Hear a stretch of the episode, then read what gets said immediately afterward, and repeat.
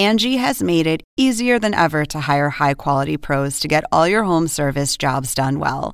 Just bring them your project online or with the Angie app, answer a few questions, and Angie will connect you with local pros who match your specific needs. Or book a service instantly at an upfront price. So join the millions of homeowners who use Angie to care for their homes and get your next home service job done well. Download the free Angie mobile app today or visit Angie.com. That's A N G I.com.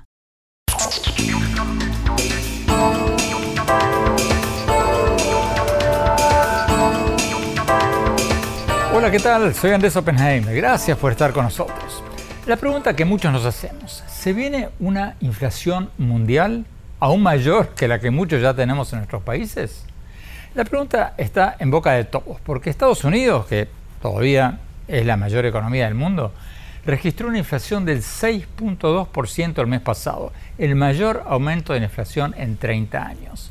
Entonces, la gran pregunta es si la inflación va a seguir aumentando y si va a tener un efecto contagio en América Latina o si, como dice el gobierno de Estados Unidos, es un fenómeno pasajero, un coletazo económico de la pandemia que va a ser controlado muy pero muy pronto. Hoy se lo vamos a preguntar a un economista internacional que sigue todo esto muy pero muy de cerca, Alejandro Werner. Hasta hace pocos meses era el director del Fondo Monetario Internacional para el Hemisferio Occidental, o sea, América Latina incluida.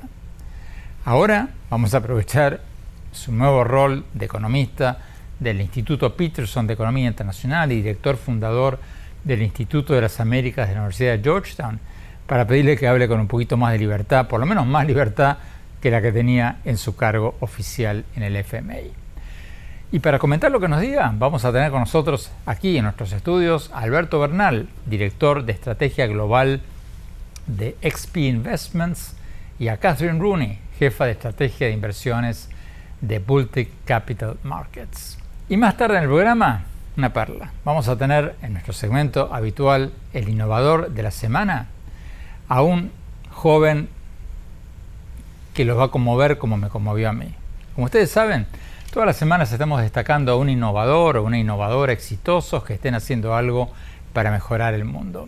Y hoy tenemos uno increíble. Vamos a hablar con Mateo Salvato, un joven de 22 años cuya madre era profesora de lenguaje de señas para gente sorda y que se crió con gente con discapacidades auditivas alrededor suyo e inventó una aplicación para ayudarlos, para ayudar a la gente con discapacidades auditivas y otros problemas de comunicación.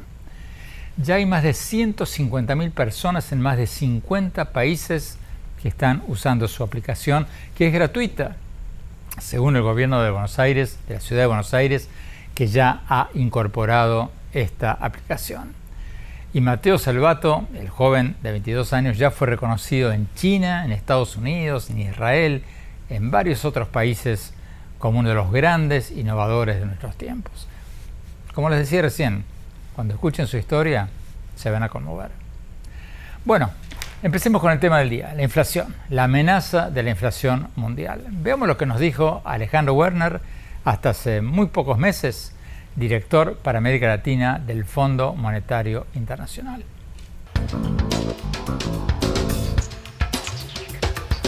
Alejandro Werner, gracias por estar con nosotros. Alejandro, la inflación en Estados Unidos llegó a su punto más alto en los últimos 30 años.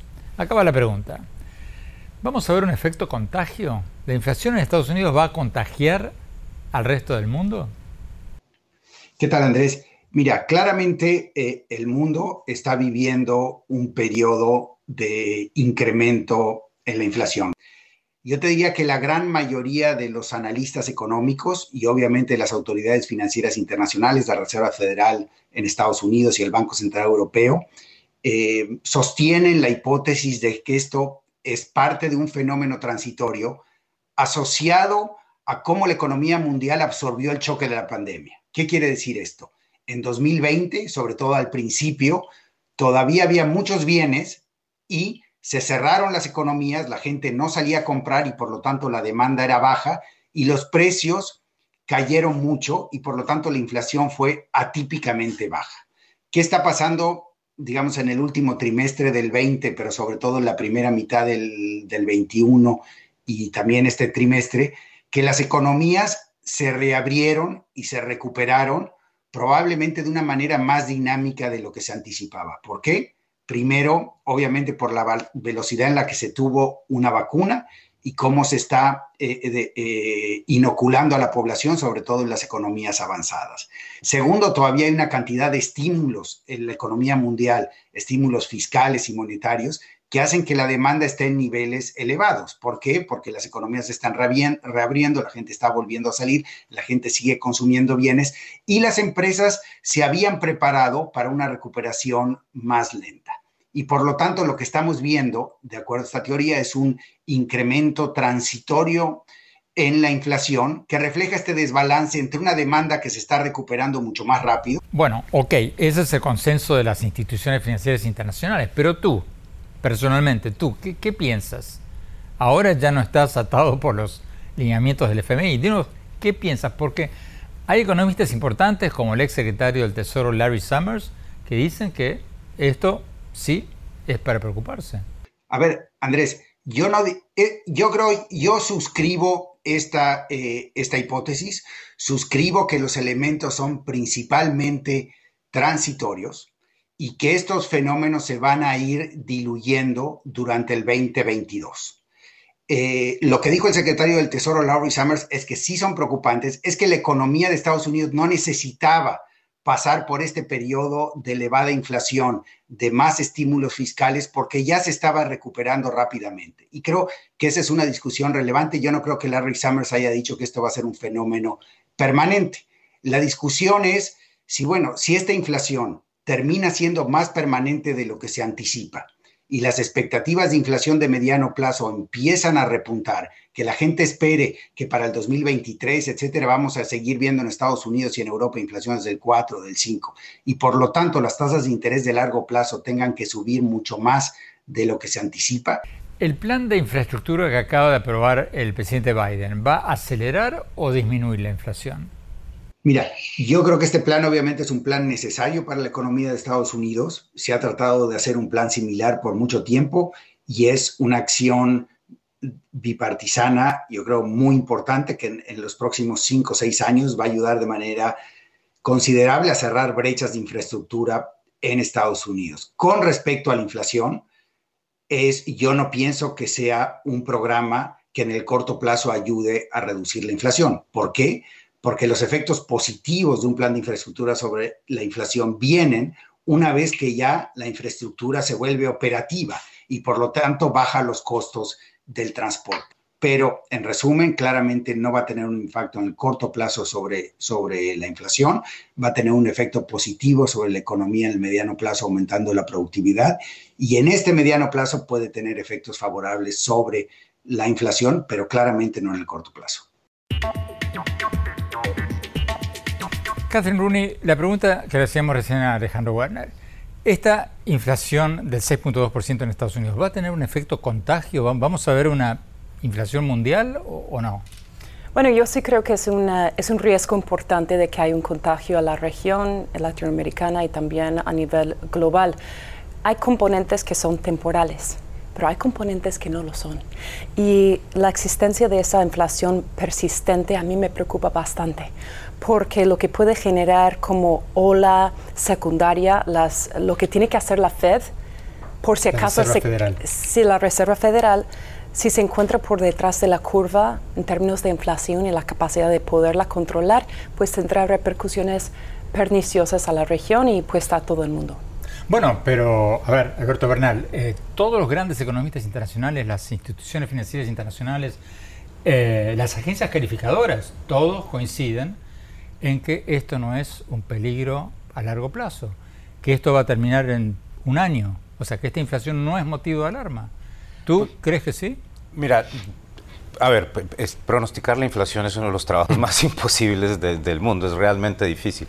Pero te voy a decir esto el 75, según los cálculos míos, el 75% de lo que estamos viendo ahorita en la inflación de Estados Unidos está totalmente atado o un poco atado a la pandemia y al confinamiento. En los 30 segundos nos quedan rápidamente, Catherine, este pensamiento generalizado de los grandes economistas, de las instituciones financieras, ¿Están todos equivocados si ustedes tienen razón? Mire, no es que están equivocados, pero lo que dice Alberto es cierto y la Fed también lo ha dicho, de que no es, siempre, eh, no es una ciencia como muy precisa. Entonces puede que se equivoquen y por eso han ido cambiando el lenguaje. Al principio era totalmente transitorio. Luego era transitorio de manera persistente. Luego, quién sabe cómo será. Ahora es un año. Entonces, si, si la parte de la demanda termina siendo más persistente, puede hacer que las tasas de inflación suben más o son, o son más largas en, en su duración, que puede forzar la mano de la Fed, de la Reserva Federal, de subir tasas de manera más, más eh, rápida. Tenemos que ir a un corte. Cuando hablamos, vamos a ver hasta qué punto la inflación en Estados Unidos va a contagiar específicamente a América Latina. Tú lo mencionaste, ya tienen problemas más, más a fondo sobre México, sobre Argentina, sobre Colombia. No se vayan, ya volvemos.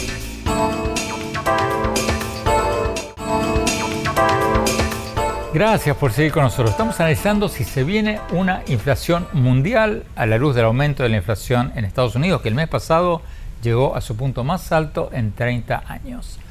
Veamos lo que nos dijo Alejandro Werner, hasta hace muy pocos meses director para América Latina del Fondo Monetario Internacional. Veamos.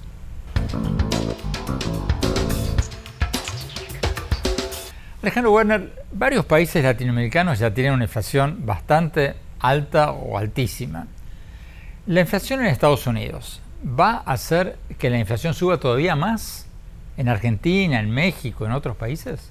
Mira, dejemos de un lado Venezuela y Argentina, que tienen una dinámica inflacionaria que está asociada más a factores domésticos que a factores externos. Pero el resto de los países que tú mencionabas, claramente los fenómenos mundiales, como el incremento en el precio de la energía, que tal vez este año ha aumentado 30%, por ejemplo, en Estados Unidos, el efecto, digamos, en las manufacturas, el efecto en los, del incremento en el precio de los alimentos está generando un incremento en la inflación en América Latina en países que en los últimos años tenían inflaciones bajas. En Brasil la inflación está alrededor de 10%, en Chile alrededor del 6%, en México y Perú también 6%, entonces, claramente los mismos fenómenos de la economía mundial están generando un repunte en la inflación en las economías latinoamericanas. ¿En cuánto calculas la inflación en México y en Argentina el año próximo? Mira, en general, eh, eh, la mayoría de los analistas, y yo coincido con, con ellos, están esperando una inflación en Argentina de alrededor del 50%. La inflación en México se espera que cierre este año alrededor del 6%. Y, para el año entrante se espera, digamos, en el caso de México, que baje hacia el 3,8, 4%. Y en el caso de Argentina dependerá de manera muy importante cuáles van a ser las políticas que se implementen, obviamente para hacerle frente a una problemática más compleja en la economía argentina que ha llevado a estos niveles elevados de inflación. Catherine Rooney, eh, los economistas todos parecen estar de acuerdo de que hay inflación, no están de acuerdo cuánto va a durar, pero ¿cómo crees tú que estudias muy a fondo América Latina que esta inflación va a impactar a Argentina, a México, a Colombia, a otros países? Sí, ciertos países tienen tasas de inflación altísimas ya desde entrando en, en la crisis. Em, pero mira, yo creo que una cosa que debemos mirar es cómo están reaccionando los, bancos centrales y ya han empezado a subir las tasas. Entonces el riesgo aquí es de que cortan de manera prematura la actividad económica por tratar de combatir la inflación. La Fed está haciendo totalmente lo contrario, está running hard o corriendo muy fuerte el crecimiento económico, la fuerza laboral, arriesgando un disparo en la inflación. Es totalmente lo contrario en Latinoamérica. Alberto Bernal, eh, Argentina se proyecta una inflación del 50% anual, si mal no recuerdo, México el 6%. ¿Cuánto piensas que va a ser este año y el próximo? Y Brasil también mucho más alto. Brasil tiene un problema. Mira, lo, la buena noticia es que yo sí estoy convencido que en todos los países que acabas de nombrar, con excepción de Argentina, la inflación va a ser menor en el 2022 que en el 2021. Por algo que dijo Catherine que es que si tú miras lo que hicieron los bancos centrales de la región, ellos comenzaron a subir tasas hace mucho tiempo. Entonces ya el mercado está comenzando a decir, bueno, ya va a haber desaceleración un poco de la economía el próximo año y los sectores problemáticos van a, van a comenzar a caer, atado algo que yo sí estoy muy convencido que va a pasar, que es que yo sí creo que el precio del petróleo en el 2022 va a dejar de subir. Y eso es muy importante, porque si la gasolina deja de subir a nivel global, eso le ayuda a Europa, le ayuda a Asia emergente, le ayuda a Latinoamérica, le ayuda a Estados Unidos. Y Estados Unidos y Europa, la, Comunidad, la Unión Europea, ya han anunciado que van a ir a los carros eléctricos en 2030. Claro. Y además de eso, yo sí creo que va a haber más producción de petróleo en Estados Unidos, petróleo y gas en Estados Unidos, porque la, la industria de petróleo en Estados Unidos está todavía muy por debajo de niveles prepandemia. ¿Y por qué? Por, por todas las preocupaciones ambientales. Pero parte de eso, fíjate lo que pasó en Europa. En Europa pasamos de preocuparse muchísimo por el calentamiento global a, aprender las termoeléctricas de carbón otra vez. Porque cuando la gente no tiene electricidad, pues hasta ahí llega un poco, digamos, esa visión más, más eh, environmental de, de, los, de los países. ¿no? Catherine, Alberto, quédense con nosotros. Tenemos que cortar rápido. Cuando volvamos, quiero preguntarles qué tenemos que hacer nosotros, los de a pie para protegernos de la inflación en Estados Unidos, en México, en Argentina, en todas partes. ¿Cómo? ¿Qué hacer? ¿A qué invertir? No se vayan,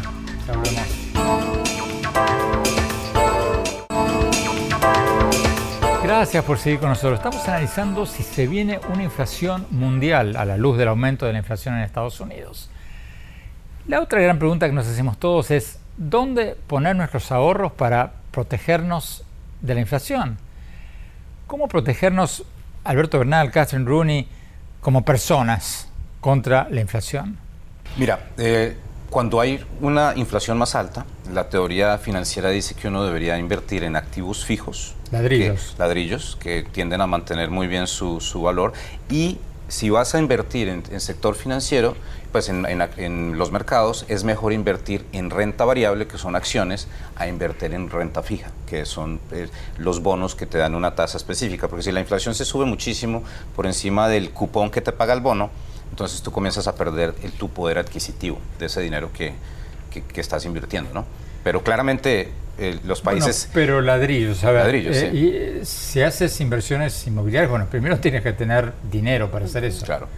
Y segundo, si la gente no vuelve a trabajar en las oficinas, cambia todo el panorama del de, eh, negocio inmobiliario. Los edificios en el centro de las ciudades van a estar cada vez más vacíos y los suburbios cada vez más llenos, o no. Pero antes de ir a eso, Catherine, ¿cómo lo ves tú? ¿Dónde invertir?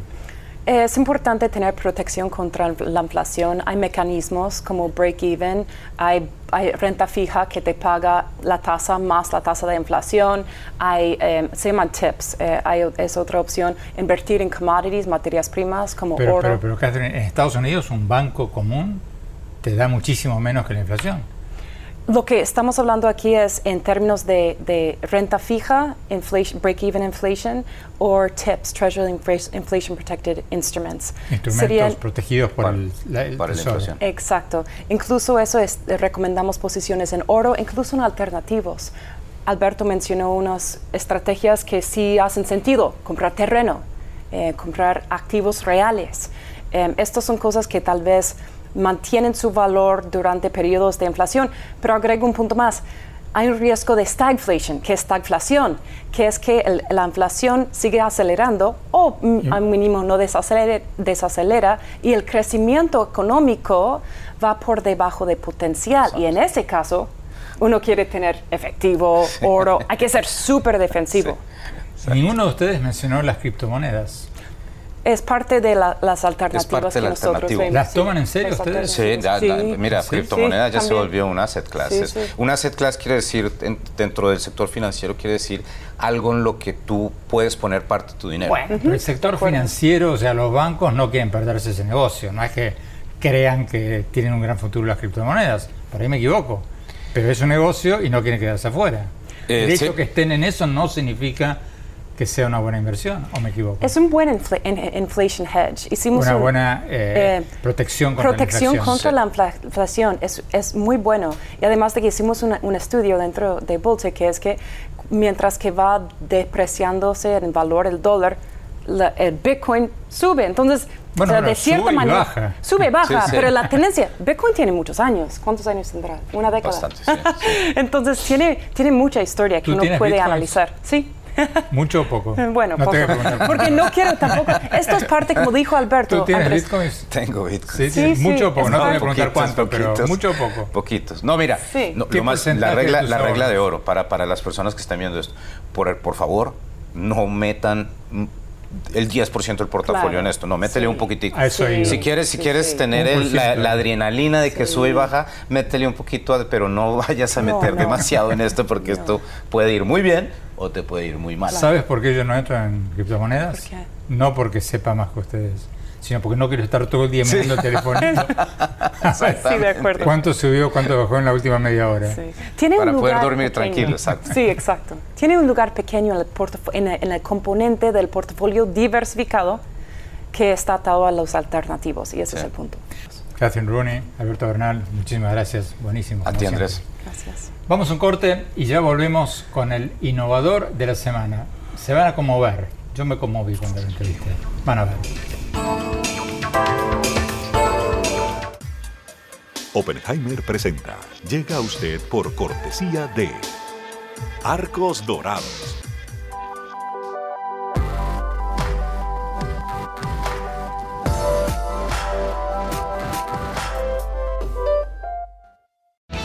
Somos UADE, la Universidad Argentina que educa con pasión hace más de 58 años. UADE, una gran universidad.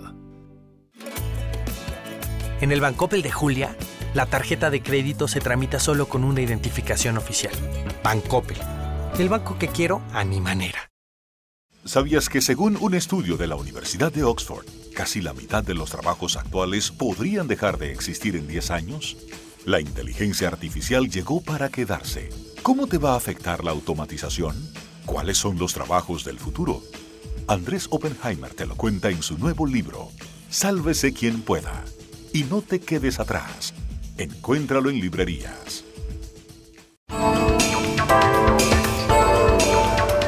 Gracias por seguir con nosotros. Y ahora nuestro muy esperado segmento semanal, El Innovador de la Semana. Como ustedes saben, estamos presentando todas las semanas a innovadores o innovadoras exitosos que estén haciendo algo para mejorar el mundo. Queremos ayudar a crear una cultura de admiración a los innovadores para que nuestros jóvenes no solo quieren ser futbolistas o actrices, aunque no hay nada malo con eso, pero que también haya cada vez más jóvenes que quieran ser grandes inventores, grandes innovadores. Es nuestro granito de arena. Vamos a nuestro innovador de hoy. El innovador de la semana es presentado por falabella.com, un nuevo punto de partida.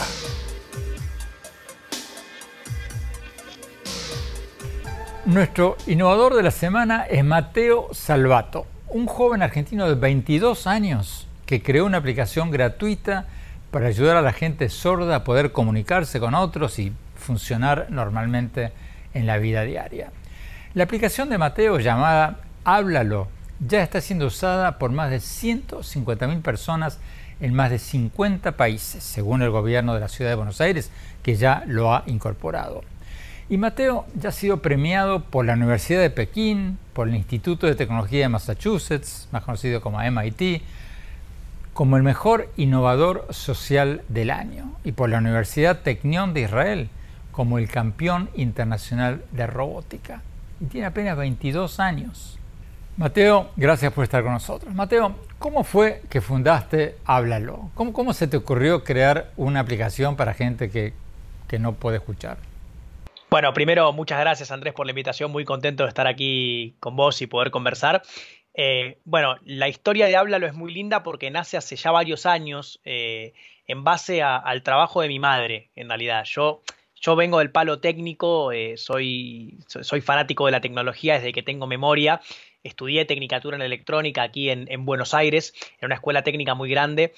Em, y, siempre fui orientado al lado de la tecnología más aplicada a las ciencias más duras, ¿no? Me gustaba mucho la robótica, la astronomía y demás disciplinas, eh, pero a la vez toda mi vida crecí rodeado de personas con, este, con esta discapacidad, con sordera, porque mi madre es profesora de sordos e intérprete de lengua de señas argentina hace más de 30 años, con lo cual yo crecí toda la vida rodeado por esta discapacidad y viendo como un montón de chicos y chicas de mi edad, un poco más chicos, un poco más grandes, sufrían para realizar tareas que, para mí y para mi hermano eran cosas cotidianas, ¿no? Pedir una indicación en la calle, ir a comer a un restaurante, eh, comprar un medicamento en una, farmacia y demás, todas cosas que podíamos hacer sin mucha dificultad.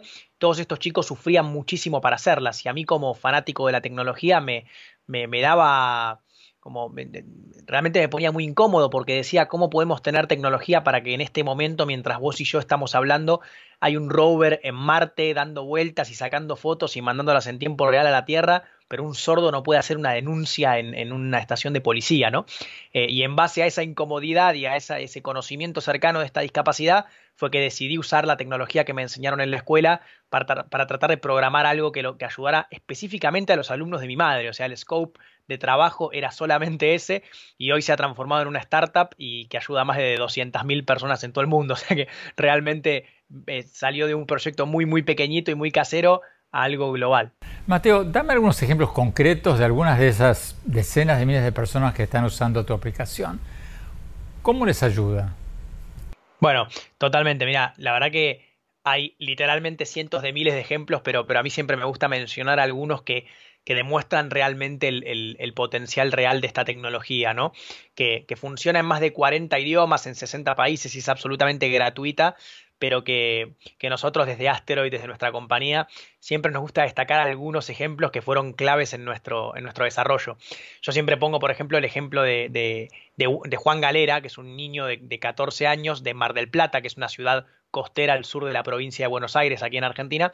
Em, que yo lo conocí porque fue el primer usuario con parálisis cerebral de Háblalo, porque Háblalo empezó siendo para sordos, pero hoy es para todo un abanico de personas con discapacidades comunicacionales eh, y yo lo conocí porque sus acompañantes terapéuticas me mandaron un video en 2017, cuando no existía la empresa todavía, mostrándome cómo Juan podía ir solo por primera vez en su vida a los 11 años, creo que era en ese momento, o 12, eh, a comprar un sándwich a una tienda a la vuelta de su centro terapéutico. Iba él solo y nadie lo ayudaba. Eh, y me emocionó tanto el video que me, tomé un bus hasta Mar del Plata, que son unos 400 kilómetros, para, ir a trabajar con él en la versión de Háblalo para parálisis cerebral. ¿Cómo funciona la aplicación? ¿Es un servicio de transcripción? O, sea, si una persona sorda, por ejemplo, tiene que hacer un trámite, le permite a esa persona ponerle el teléfono, el celular a la persona que está del otro lado del mostrador y después puede leer en la pantalla la, la transcripción de lo que esa persona le dijo. Sí, en resumen, esa es una de las primeras funcionalidades. Con esa funcionalidad nació Háblalo, pero hoy en día es mucho más. O sea, hoy hace transcripción simultánea en 40 idiomas, entre idiomas, sin conexión a Internet, que es uno de los detalles importantes, em, para las personas que, no, que tienen dificultades de audición. Como vos perfectamente decías, si necesitamos subtitular lo que alguien nos dice en nuestro entorno, habla lo sirve. Pero también sirve para interpretar mensajes a personas que no están alfabetizadas, o sea, que no pueden leer y escribir, o que no tienen motricidad fina, o sea, no pueden agarrar un teclado pequeño como el de los teléfonos y escribir un texto, digamos. Entonces, por ejemplo, una persona con parálisis cerebral o con algún temblor en la mano o con ELA mismo. Eh, entonces, Háblalo también integra sistemas de comunicación aumentativa, comunicación por imágenes, dibujos, frases de emergencia, eh, digamos, contrastes para personas con dificultades visuales y demás. El innovador de la semana es presentado por falabella.com, un nuevo punto de partida.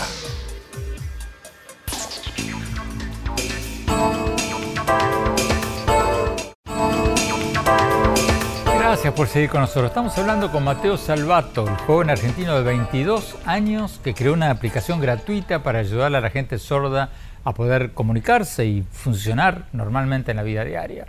La aplicación llamada Háblalo ya está siendo usada por más de 150.000 personas con discapacidades auditivas en más de 50 países. Sigamos viendo la entrevista. El innovador de la semana es presentado por falabella.com, un nuevo punto de partida. Mateo, explícanos por favor cómo es eso de que la aplicación es 100% gratuita y, no requiere internet. Sí, eso es una decisión un poco filosófica que nosotros traemos del proyecto desde dos aristas. ¿no? Em, la primera, la que es gratuita, es porque yo siempre consideré, nuestra compañía es una empresa con fines de lucro, o sea, somos una empresa con fines de lucro, no una ONG, pero le decimos lucro consciente, o sea, nosotros creemos realmente y fervientemente que no le podemos cobrar a una persona por hablar. O sea, porque yo en este momento estoy hablando gratis, no, no, nadie me cobra por, por poder responderte a vos esta pregunta. Entonces me parece que lo justo es que cualquier persona que ya viene sufriendo tantas injusticias en su vida no tenga que gastar nada de ninguna manera por comunicarse con su entorno, que debería ser algo que debería haber podido hacer toda su vida, ¿no? Eh, y por el lado de que sin Internet, yo creo que es una, es una, una variable muy latinoamericana, ¿no? También, que es entender que hay muchas personas que no tienen acceso a Internet que estable de alguna manera, o sea, la penetración de Internet es muy grande, en Argentina, por ejemplo, pero no en Internet estable, con lo cual quisimos hacer el esfuerzo de trabajar siempre tecnología que no necesitara acceso a Internet para que pudiéramos justamente asegurar que el servicio le funcione a cualquier persona que tenga un dispositivo móvil en la mano, esté en un avión, en un subterráneo o en el medio del desierto, digamos. Esas son las dos decisiones por ahí más filosóficas del, del proyecto. ¿Cómo financian e, esta aplicación? ¿Cómo la monetizan? Bueno, esa es una excelente pregunta y me gusta mucho responderla porque es algo que yo no pude responder durante bastante tiempo. Yo fundé la startup cuando tenía 19 años, eh, creyéndome que por, por eh, ser técnico y saber programar iba a poder manejar una compañía y claramente me encontré con que esto estaba muy alejado de la realidad. Ahora estoy aprendiendo, por suerte estoy terminando un máster en administración, pero eh, todavía sigo aprendiendo lógicamente, pero hoy ya estamos un poco más estables en el, en el ámbito del negocio. Asteroid es una compañía que nace con un objetivo claro, que es mostrar que la inclusión no es un gasto, sino más bien una inversión y el retorno sobre esa inversión puede ser realmente muy alto si lo trabajamos de esa manera. Entonces, ¿qué hacemos nosotros? Ofrecemos servicios de inclusión para organizaciones. Es decir, le trasladamos la responsabilidad de incluirse de las personas con discapacidad a las organizaciones que deberían incluirlas y a la sociedad en general. ¿Cómo lo hacemos? Tenemos un modelo que se llama Háblalo for Business, donde le ofrecemos a empresas y gobiernos la posibilidad de crear instituciones inclusivas, es decir, cualquier empresa u, oficina pública que tenga un mostrador donde se atienda a una persona verbalmente, digamos, se preste un servicio en un restaurante, en una tienda de ropa, lo que sea, nosotros le, generamos una versión tailor-made hecha a la medida de Háblalo para que puedan atender a sus clientes con discapacidad, clientes que ya tenían o que no tenían. Finalmente, Mateo, ¿qué consejo le darías tú a jóvenes de 22 años como tú que tienen una excelente idea, pero no saben cómo convertirla en realidad? Bueno, qué, linda pregunta. La verdad, em, se me ocurren mil cosas para decirles, pero yo siempre me parece que voy a elegir, que voy a elegir algo que me gusta decirle mucho a, mis, a mis, alumnos. Y lo que yo siempre digo es, a mí lo que me gusta de, de, poder compartir esta historia, mi historia, y por eso te agradezco mucho, Andrés, por, por permitirme llevarla a, a, este público que nos, está, que nos está viendo y escuchando, Em, es decir, no es relevante lo que hago yo, o sea, yo no, no, no, te cuento todo esto simplemente para contarte lo que yo hago, sino porque quiero que a todos los chicos, chicas de 22 años en toda Latinoamérica, en América en general, en los Estados Unidos, al escuchar esto, no es que digan, wow, qué increíble lo que hace Mateo Salvato, sino que digan, wow, si lo hace Mateo Salvato, entonces lo puedo hacer yo. Yo lo único que me interesa hacer es un ejemplo más de lo que la juventud en América puede hacer con las oportunidades correctas y con el esfuerzo suficiente. Eh, a mí lo que más me interesa es eso, y lo que le digo a los jóvenes es, eh, nuestra generación creo que el problema más grande que tiene es la paciencia. Y esto lo que requiere es mucha paciencia, pero también muchísimo esfuerzo. Eh, todo esto, yo hoy vengo aquí a charlar contigo y te cuento tal vez los éxitos, pero detrás de esto hay muchos logros, muchas derrotas, perdón, detrás de los logros hay muchas derrotas, muchos fracasos, muchas complejidades y muchas cosas que tal vez no se cuentan tanto. Entonces, Primero, eh, que le bajemos un poco la vara a los emprendedores que contamos nuestros éxitos, porque detrás de eso, como les digo, hay muchos fracasos, pero que también valoremos el esfuerzo y la paciencia. Y lo único que yo les digo es, si yo lo pude hacer, muy probablemente ustedes lo pueden hacer más y mejor. Así que adelante y obviamente cuentan conmigo. El innovador de la semana es presentado por falabella.com, un nuevo punto de partida.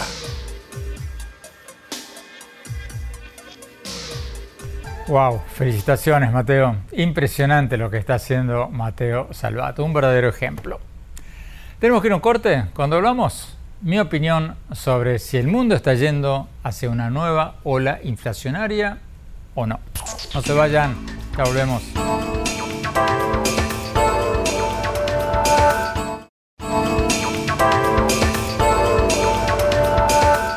Gracias por seguir con nosotros. Mi opinión sobre el tema con el que empezamos el programa de hoy, la inflación en Estados Unidos y el peligro de un efecto contagio, de una inflación mundial. Yo creo que hay mucha politiquería interna de Estados Unidos detrás de muchas de estas alarmas sobre la inflación. Porque el expresidente Trump y sus seguidores están pintando un panorama apocalíptico, un drama mundial. Pero lo cierto, lo concreto, es que la economía de Estados Unidos va a crecer casi un 6% este año, mucho más que en años anteriores. El desempleo en Estados Unidos está en un 4.6%, el más bajo desde la pandemia, y que si sigue así puede llegar a fines del año que viene a ser el más bajo de los últimos 50 años, según proyecciones de Goldman Sachs. Y la bolsa, la bolsa de Wall Street, que Trump se jactaba todo el tiempo que había llegado a un récord durante su mandato, bueno, está muchísimo más alta desde que asumió el presidente Biden. Y por otro lado, Biden acaba de aprobar un paquete de infraestructura histórico de 1.2 billones de dólares, de los cuales una buena parte va a ir para reconstruir puentes, caminos, aeropuertos, infraestructura de Internet, autos y buses eléctricos, todo eso en los próximos 10 años. Es la mayor inversión que ha hecho Estados Unidos en infraestructura en más de 50 años. Trump hablaba mucho sobre infraestructura, pero no hizo nada, o casi nada. Lo cierto es que esto lo hizo Biden. Y creo que, como nos decía Alejandro Werner en el programa de hoy, esta inversión en, infraestructura a mediano y largo plazo va a reducir la inflación, porque va a reducir los costos de transporte que ahora están causando muchos aumentos de precio. Y creo que Estados Unidos necesitaba enormemente poner al día sus puentes y caminos y aeropuertos y muchas otras cosas. Yo cada vez que regresaba de China o de Japón al aeropuerto de Los Ángeles o al de Miami me decía, pero esto es como llegar del primer mundo al cuarto mundo. Y también creo que es hora de que Estados Unidos apruebe el paquete de inversión social de Biden, al que se oponen Trump y muchos de sus seguidores.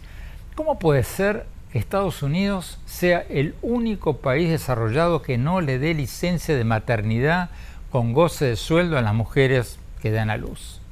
No es chiste. Estados Unidos es el único país desarrollado donde no le dan ni siquiera una semana de licencia con goza de sueldo a las mujeres que acaban de tener un hijo. Eso para mí es escandaloso. Yo estuve hace pocas semanas en Dinamarca y ahí le dan un año, 52 semanas de licencia paga a las mujeres que acaban de tener un hijo. En Suecia le dan todavía más, 68 semanas pagas. Y Biden está proponiendo solo cuatro semanas porque sabe que el Congreso no le va a aprobar más que eso. Y hoy día, repito, aunque parezca increíble, es cero, nada. Resumiendo, y para poner las cosas en perspectiva, si la inflación se desborda, entonces sí, perdemos todos y la culpa sería de Biden por haber hecho mal las cuentas y vendernos un paquete demasiado optimista. Pero si el consenso de los economistas de las principales instituciones financieras y de las agencias calificadoras de riesgo está en lo cierto, y esta subida de la inflación es un coletazo de la pandemia que va a pasar en un año, entonces bienvenidas sean todas estas inversiones de Estados Unidos, porque este país las necesita mucho para no quedarse atrás. Bueno, se nos acabó el tiempo. Los invito a visitar mi blog en el sitio de internet andresopenheimer.com y síganos en mi Twitter, arroba Oppenheimer, en mi página de Facebook, Andrés Oppenheimer, y en mi cuenta de Instagram, Andrés Oppenheimer Oficial. Muchas gracias. Hasta la semana próxima. Oppenheimer presenta. Llega a usted por cortesía de Arcos Dorados